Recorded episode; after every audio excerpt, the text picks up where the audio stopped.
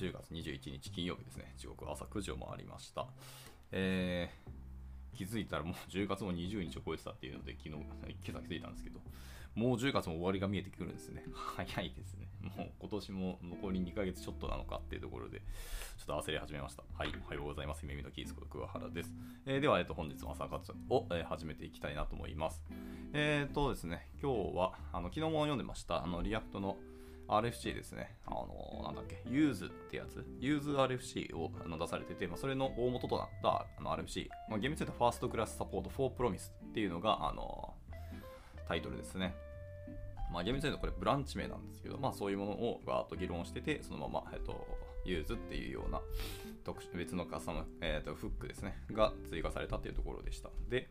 で昨日それの話をずっと RFC をただただ上から読んでって、えーモチベーションを読んで、で、detailed design ですね、えー詳細設計のところの話を、えーずっと読んでました。えー順番に一個一個読んでって、最初に Async サーバーコンポーネンツが入ってて、で、Async server components cannot contain hooks ですね。はい。まあ、フックを含めることはできないよっていうのと、えーその本題である use ですね。 use のプロミスっていうのを、えー、括弧でくくってやるっていうやり方ですね。書き方についてのあの詳細な話をしました。で、続いて、えっと、resuming suspend components by replaying its execution ですね。っていうところ入って、で reading the result of promise during a reply ですね。どえーこの辺もまだ読んだ気がする。えーただ今、どこまで読んだか今思い出してる感じですね。で、続いて、the reading the result of a promise that was read、えー Previously ですね。はいはい。っていうところも読んで、で reading the result of a promise during an unrelated updates ですね。ここを読んでない気が僕はなんとなくしてるので、多分今日ここからですね、はい、入っていきたいかなと思います。ではでは行きましょうか。はい。では行きましょう。えっ、ー、と、Reading the result of a promise during an unrelated update ですね。はい、えー無関係な更新中にプロミスのプロミスの結果を読み込みますというところからでいきましょう。はい。で今日は多分これ、時間内に終わってしまうので、続いての記事、えー先に言っておくと、続いてはですね、えーもう一個読みたいのは、これを読もうと思ってた、もともとの記事、ウヒョさんの記事ですね、あの最速攻略、 React の use RFC のところですね、の続きの記事、続編の記事があの載ってたので、まあ、それも読んでいこうと思います。で、こっちも長いので、こっちはまた、えー明日に続く気がしますので、まあ、そんな感じでいきたいと思います。では行きましょう。えー無関係な更新中にプロミスの結果を読み込むです。えプロミスオブジェクトの結果を追跡することはレンダリング間でプロミスオブジェクトが変更されなかった場合にのみ機能します。で、これは JavaScript の非同期関数がどのように動作するかも同じです。非同期関数を呼び出すために、たとえデータがキャッシュされていたとしても、そして全く何も、えー持たされてあ、待たされていなかったとしても、全く新しいプロミスが結果として返されます。えーこのようなことが起こる最も重要なケースは、えー無関係な更新に反応してコンポーネントが再連絡するときですねと。で次の例をちょっと見てくださいというので、まだソースコード出てますと。はい、まあ、async のついたあの関数コンポーネントが定義されてて、えーまあ、引き継ぎになんか ID を出されてますと。まあ、その ID をキーに、まあ、フェッチデータフロムキャッシュみたいなので、キャッシュからまデータ取ってきますよと。で、えー const data で受け取って、えーリターンをオブジェクトにしてますね。オブジェクトで、えーキーコンスコンテンツっていうものの中に、えーさっき受け取ったデータ、まあ、データドット contents っていうので厳密に言うと指定して渡して返してあげてますよと。で、もう一個ですね、えファンクション to do っていうのが、えーまたこう一つ関え関数コンポーネントが定義されてますと。まあ、引数には ID と isSelected っていう変数を受け取っていて、で、えー一発目にやることが use ですね。use 関数の中で fetchTodo っていうのを実行します。その受け取った ID をベースにその fetch to do ですね。さっき定義したその async 関数のを定義して、あ実行して、で、その後 to do を受け取ると。で、受け取った to do を、えー、と JSX の中で埋め込んでますよってことですね。はい。まあ、こんな例を見てみましょうと。で、このようなコンポーネントだった場合ですね、ID が更新された場合、まあ、新しいデータの読み込みが終わるまで、fetch-to-do っていうメソッドは、えー中断しなければならないかもしれないっていうのはまあ理にかなっていますと。はい、でしかし ID はそのままで、isSelected が更新された場合はどうでしょうかと。えー非同期関数、えー、isSelected の方はもう一個ですね、さっきの fetch-to-do じゃないあの関数コンポーネント to-do の方ですね。はい。で、えーっと、isSelected が更新された場合はどうでしょうか？非同期関数というのは常に新しいプロミスインスタンスを返すので、えー使用するために、えー渡されたプロミスというのは異なるものになります。そうね。でしかしデータはキャッシュから読み込まれたので、再びサスペンドする必要はないはずです。ああ、確かにそうですね。べき等性的な話ですね。でもし React がこのケースを適,、えー適切に扱わないのであれば、えー任意の更新によって新しいデータが要求されていなくても、えー UI がサスペンドされる可能性があります。そこでこれを処理するための、えー、何らかの戦略が必要ですよねと。で、ここで私たちのトリックはより複雑になりますよと。えー、この場合、えー、 fetchTodo から返されるプロミスが、えー、マイクロタスクで解決されることをま利用します。 React はサスペンドするのではなく、えマイクロタスクの Q がフラッシュされるのを待ちます。でその期間内にプロミスが解決されれば、 React はコンポーネントを直ちに再生して、えレンダリングを再開し、え suspense fallback をトリガーすることなく、えレンダリングを再開することができます。はいでそうでない場合は、 React は新しいデータが要求されたとみなさなければならず、え通常のようにサスペンドされます。これによって、まデータ要求がキャッシュされている限り、えサスペンドを回避することができます。でプロミスオブジェクト自体がキャッシュされていれば、えマイクロタスクを待たずに、えコンポーネントを再生することなく結果を同期的に読み込み読み取ることができるので、えパフォーマンス的にはまだマシであるということはまあ留意してくださいと。でそのため、ユーザー入力イベントへの対応など、えー、優先度の高い更新時にこのような現象が発生すると、えー、 React はパフォーマンスの警告を記録します。で警告を修正する方法は、えー、非同期関数をメモ化する、まあ、 useMemo を使用する、もしくはキャッシュ化すると、まあ、キャッシュを利用するですね。まあ、これは今後の RFC で今説明する予定ですよと言ってます。はい。で、将来的には、えー、自動メモ化コンパイラーがプロミスオブジェクトを自動的にメモメモすることで、この問題に対処できるようになるかもしれませんと言ってます。今までの RFC の前提条件をずっと頭に入れた上で読まなきゃいけないので、だんだんちょっと僕も分からなくなってきましたね。なんかメモしながら読みたくなってきたんですけど、まあいや今日の朝活は音読なので、分かる範囲でいきたいと思いますが、まあ、とりあえずそのサスペンスのあの条件的なお話を今してるところだと思いますね。はい。で、まあ、その自動メモ化コンパイラーというところをオブジェクト自動的にメモすることで対処できるかもしれないっていう、このメモとキャッシュ周りのところが後々に語られるということだそうですね。はい。では続いていきましょう。続いて、えー、キャビートですね。えー、注意点、えー、データリクエストっていうのはリプレイ間で、えー、キャッシュされる必要がありますよねということです。はい、えー、マイクロタスがフラッシュするのを待ってからサスペンドするというメカニズムは、えー、データリクエストがキャッシュされている場合にのみ機能します。あ、そうね。で、えー、より正確には、えー、制約は次の通りです、えー、新しい入力を受け取らずに、え、再レンダリングする非同期関数っていうのは、え、マイクロタスク内で解決しなければなりません。でこの注意事項は非同期サーバーコンポーネンツが適用されないことに注意してください。え、なぜならサーバーコンポーネンツは更新を受け取らないからです。ああ、そうね。まあ、基本的にはあのステートレスだからサーバーコンポーネンツはそうですよね。で、えー、とこれはキャッシュ API の次期 RFC で広範囲にカバーされる予定です。キャッシュ API の RFC があるんですね。ほう。でもリンクはなさそうなんで、またどっかで出てくるらしいですね。はい。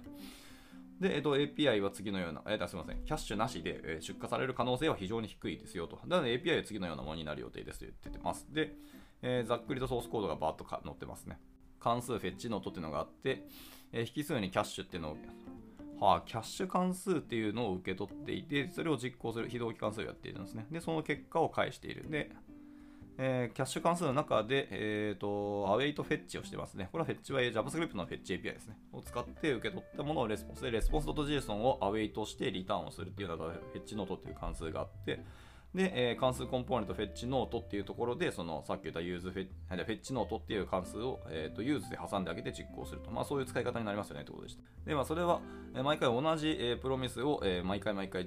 返してくれるはずですよねって言ってますので。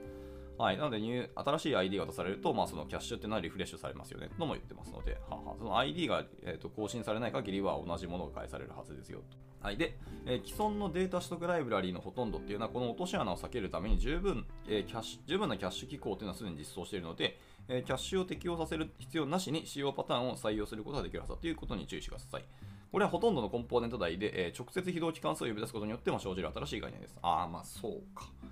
まあ、そりゃそうだよ。コンポーネントで別に直接使う可能性大いにありますからね。うーん、なるほどな。まあ、やっぱり表現力高かったり、柔軟性高い分、いろんなところでできたりするので、規約をしっかりしなきゃいけないとか、やっぱり制約を設ける方が良かったりするってことですよね。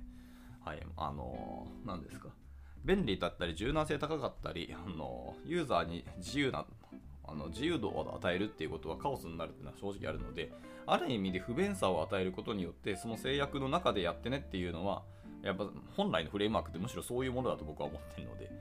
はい、でだからこそ人間としては同じようなコードを書くことができて、まあ、チームで返する上であこの人がこういうコードを書いたとしても大体似てくるので可読性上がったり保守性上がったり、まあ、一貫性を保たれるっていうのはメリメリットがあるのでどこまで柔軟性高くするかは結構フレームワークの思想によるんでそこは難しいなと思いますね。はい。まあ、それで余談でした。で、続いて、データに対して条件付きでサスペンドするっていう次の話ですね。はい、で他の全ての hooks とは異なり、 use っていうのは関数のトップレベルにのみ制限されるのではなく、え条件付きで呼び出すことができます。えこの動機っていうのは、えデータを別のコンポーネントに抽出することなく、データに対して条件付きでサスペンドすることをサポートするためです。はあ、本当にサスペンドのためのあのフックと言っても過言ではない感じですね。で、えー、とまたサンプルソースコード出てきてますけど、えー、音読が長くなるので、えー、すいませんが、はしょります。えー、また後ほどそのソースコード自体は記事内から見ていただくといいと思います。えー、で、えー、 React コンポーネント内でその use を呼び出すことができる場所に関するルールっていうのは、 await が非同期関数内で呼び出される場所、えー、または、えー、 yield がジェネレーター関数内で呼び出される場所に対応しています。えー、 yield が generate 関数内で呼び出される場所に対応しています。はあはあはあ、なるほどね。あとは await が非同期関数で呼び出される場所っていうところで、えー、 use を呼び出すことができる場所だっていうふうにしてるんですね。あんまジェネレータ関数を、えーと、普段使わない気はしてますけどね、僕ら的には。はいまあ、ライブラリー開発者とかだと結構出てくると思いますけど、普段のアプリケーション開発で generate 関数ってそんな使うのかなっていう印象があります。ま僕が使ってないだけで皆さん使ってるんだったら、ちょっとそれは逆にあの実践の話をちょっと聞いてみたいですね。まあ、 yield っていうワードをめったに見なくなりましたのでね。はい、すみません、余談でした。続いて、えー、 use はブロック、スイッチ分、ループなどの任意の制御フロー構造内から呼び出すことができます。えー、唯一の要件っていうのは、親関数が React コンポーネントまたはフックでなければならないってことですね。例えば、 use っていうのは、 for ループ内の内部で呼び出すことができますが、えー、マップメソッド呼び出しに渡されたクロージャーの内部で呼び出すことはできないよって言ってます。単純に for 文の中で use を使うことはもちろんできますが、えー、例えば、えー、配列 .map で、えー、非同まあ、その中の、えー、関数、コールバック関数か、コールバック関数の中でやっている use っていうのは使用できませんというふうに言う。で、 use が条件付きで呼び出されることを許可されている理由っていうのは、他のほとんど Hooks とは異なり、更新にわたって状態を追跡する必要がないためですと。ああ、確かにそうですね。 use っていうのは状態を追跡しないもんですね。useState のようなフックっていうのは React が以前の状態と関連付けられるように、えー、全てのレンダリング中に同じ位置で、えー、実行される必要がありますが、 use はコンポーネントの単一のレンダリングを超えて、えー、生きるデータを保存する必要っていうのが特にないですと。その代わり、プロミスのデータはプロミスオブジェクト自体に関連付けられます。はあ、そうね。だから逆に言うと、プロミスオブジェクトがちゃんとべき等性保たれたりとか、そこのデータのやり取りがしっかりできているところであれば、use は逆に言うと使えるってことですね。で続いて、サーバーコンポーネントからクライアントコンポーネントへのプロミスの受け渡しっていうところのセクションですね。いきます。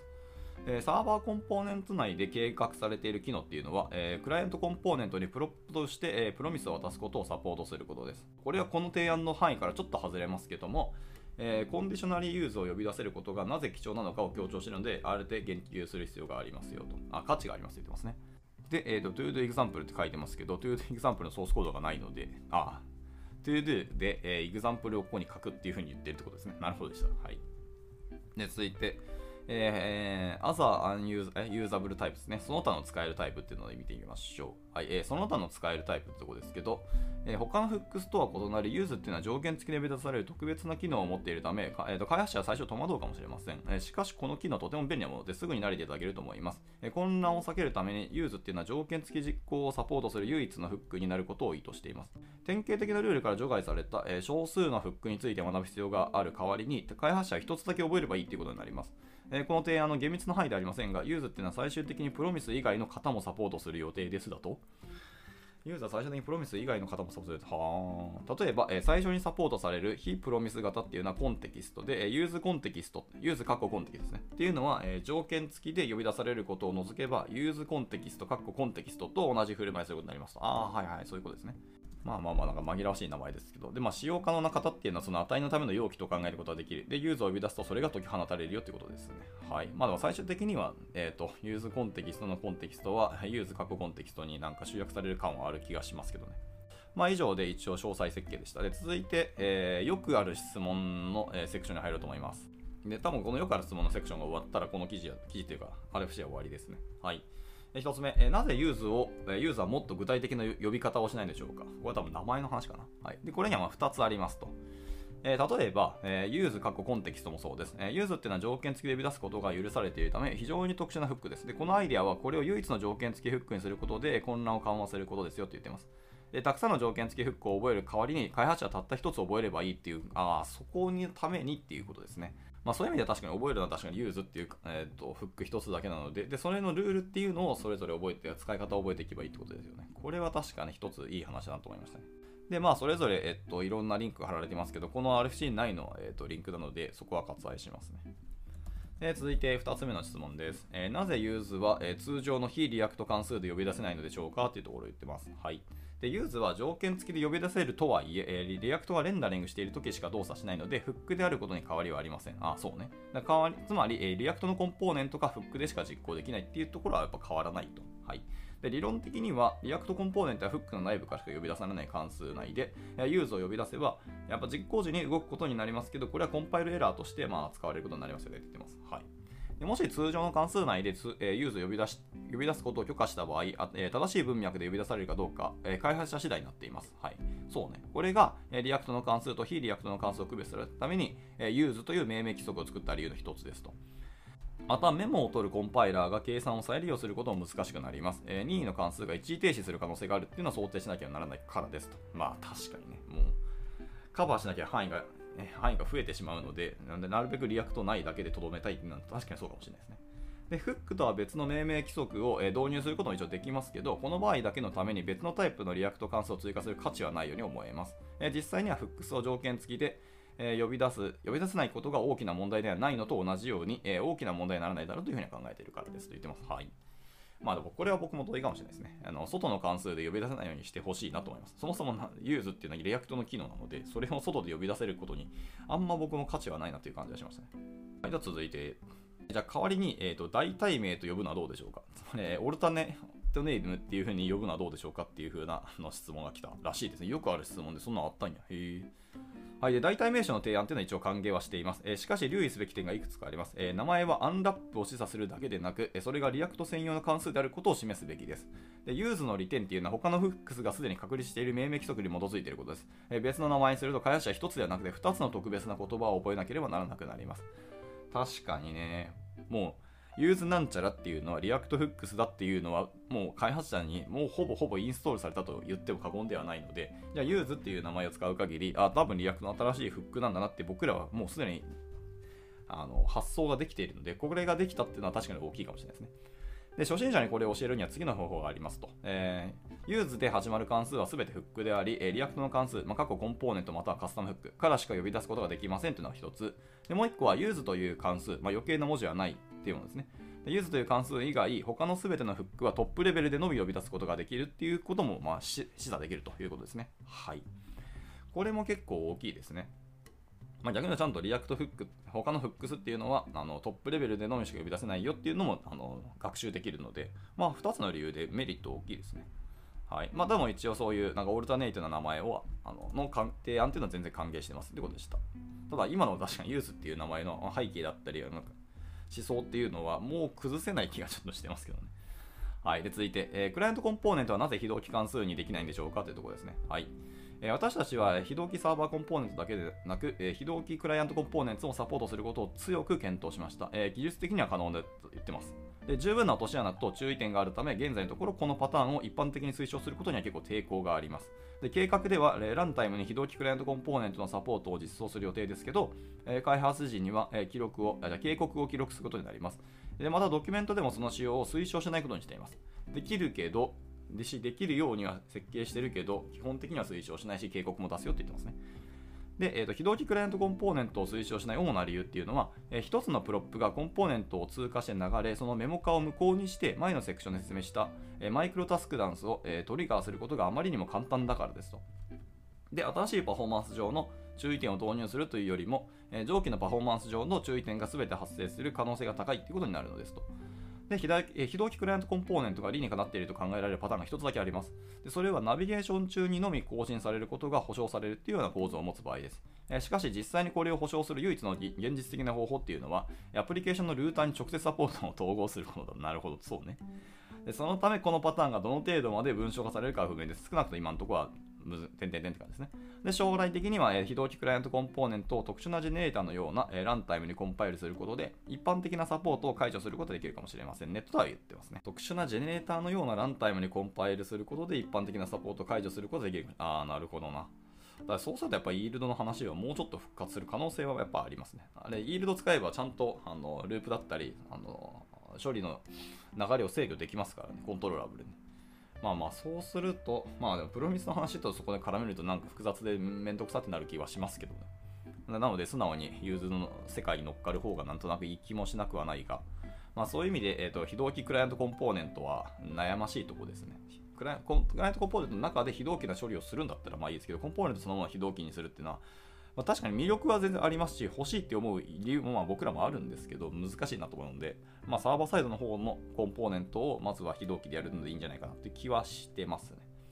なんやかんや非同期っていうのは便利な分あの複雑度が増すので考慮するものが一気に増えるのでなかなか大変だなって思いますね。じゃあ続いて、えー、なぜジェネレーター関数じゃないのですかと、やっぱこの質問絶対出るんだね。はい。ジェネレーターの主な欠点っていうのは、すべてのフックがジェネレーターであることを事実上要求しなければ、カスタムフックの内部でそれらを使用することはできないよってことですと。す、べ、てのフックがジェネレーターであることを事実上要求しなければ、カスタムフックの中でそれを使用することができない。はい、そうですね。でこれはデータをロードしていない場合の、えー、ランタイムに多くな余分の、えー、多くの余分なオーバーヘッドを追加し、同様に開発者のための多くの構文的オーバーヘッドを追加します。はい。でこの問題に対処するために一つの計画っていうのは、えー、自動記憶コンパイラーが前回の、えー、生成試行時の、えー、計算を再利用することです。でもう一つの計画は、え非同期または、えーと、待機構文っていうのを低レベルのジェネレーターのような形にコンパイルすることです。でこの場合、フックの抽象化の問題ではなく、えー、性能の問題を解決することができますと。で抽象化の問題を解決するために、長期的なアイディアとしては、えー、フックを呼び出すためのカスタム構文っていうのを導入し、すべての React 関数をジェネレーターのようなランタイムにコンパイルすることですよと。はあ、やっぱすごいね。ちゃんとしっかり考慮した上でこの設計になってるんですね。えー、なんか結構僕は空のでも出ない感じがすごくしますけど、でも、この RC のちなみにプルリク出てるあのプルリクエストのコメントを見るとめちゃめちゃスレッドが長いんですよね。ま、皆さんそれでもちゃんと意見がいっぱい出るってなかなか面白いなと思いましたね。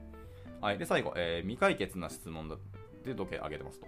えー、この提案に欠けている主なものは非同期リクエストをキャッシュするための API である、つまりキャッシュですと言ってます。あのさっきも出てきましたね。キャッシュ API の、えーと、RFC というのがまだ完成してないのでっていう話をしてたので、まあ、これが唯一の残りですかね。でこれは近々付随する RFC で扱われる予定です。でその時点で適切な場所に参照を含めるために、えこの提案を更新する予定ですと。で、キャッシュはこの提案が実行可能であるために必要ではありませんけど、え、それらを互いに念頭に置いて設計されたので、それは本当にユニットとして一緒に考慮されるべきですよと言っていますので、はい。まあ、そのキャッシュ API の RFC をお待ちくださいということでした。はい。というわけで、ま、以上で、えっ、ー、と、今回のユーザー RFC ですね、の詳細を一度読んでみましたけど、いかがだったでしょうか。はい、あの正直に言うとむっちゃ難しかったです。ちゃんと書いてないとこれ理解できないし、でも逆に言うと、あの React 17で導入された suspend っていうのが、どれだけ、あの有用性高く、 React の大きな進化の一つだったかっていうのが、あのはっきりわかるなっていうのも改めて感じましたね。で、また、そこに新たなフックを導入する、しかもその use っていう名前が、最初見た時になんかすごい雑というか汎用すぎるやろと思ったけどそいろんな背景とか理由を知れば知るほどあこの名前って優れてるなって改めて感じましたねはいでまあやっぱりまあ、細かいところとかあの説明は僕よりもあの先日読んだ右表さんの記事の方が圧倒的にあの言語がしっかりされてるしあの考慮する思想レベルのところまで書かれてるのでそちらの方を読んでいただければと思います。はい、僕よりも明らかに理解が深いので。なんですけど、まあ、僕も同じようにこれざーっと読んだ感じやっぱりこのユーズえー、フックっていうのを実装されてほしいなと本当に思いました。心から実装してほしいなと思っているので、そのキャッシュ API の RFC も後ほどガッと探してみて、もし見つかったら、あの朝活で読んでいこうかなと思っております。はい、というわけで、えっ、ー、とですね、時間が30分超えたので、本当はもう一つ読みたかった、その、右京さんの先ほど言ったですね、最速攻略リアクトのユーザー RFC っていう記事の続編である、えー、なんでコンポーネントに副作用があんだよ、教えはどうなってんだよ、教えはっていうような面白いタイトルの記事があるんで、これも読みたかったんですけど、まあ時間がなかったので、また明日以降読んでいこうかなと思ってます。ちょっと最近 React の話ばっかりで大変申し訳ないですけど、まあま、もうちょっと技術的な React の話を読みつつ、また次回、えっ、ー、と、まあ、抽象的だったり、組織論だったりの話を読むかもしれないですね。もしくは、久しぶりになんかそのサーバーサイドインフラ周りの、えっ、ー、と、なんか更新記事読んでみたいかな、かなっていう感じもしますね。僕も一応もともとサーバーサイドエンジニアで、まあ、 React とか Ruby とか、Node.js で API 作ってたので、の記事も読みつつ、あのー、サーバー側の方の知識も増やしていきたいかなと思ったりしていますので、まあ、お楽しみいただければと思います。また逆に言うのが、こんな記事読んでとか、こんなものなんか面白そうな記事ないのっていうアイデアだったりトピックがあったらあのぶち投げてください。あのそれをベースにガーッと探しますので。ついつい僕が フロント周りの人間なので、結局タイムラインとか情報流れてくるものが大体フロントの知識が多すぎるので、まあこの辺は課題だなと思いますって感じですね。はい。では、えっ、と、今日の朝活はこちらで以上にしたいと思います。今日も朝から大変多くの方に参加していただきありがとうございました。まあ、一緒に学べるっていうところが本当にありがたいですし、まあ、来てくださることで僕も勉強せねばっていう強い気持ちになるので、いや、本当にあの感謝してます。では、えっと、金曜日ですね。はい、最後1週間終わりですけど、しっかり締めて、ゆるく、金曜日、休日に、えー過ごしていただければなと思います。では、終了したいと思います。お疲れ様でした。And now, a short commercial break. 現在、エンジニアの採用にお困りではありませんか？候補者とのマッチ率を高めたい、辞退率を下げたいという課題がある場合、ポッドキャストの活用がおすすめです。音声だからこそ伝えられる深い情報で、候補者の興味関心を高めることができます。株式会社ピトパでは、企業の採用広報に役立つ、ポッドキャスト作りをサポートしています。気になる方は、カタカナでピトパと検索し、X またはホームページのお問い合わせより、ぜひご連絡ください。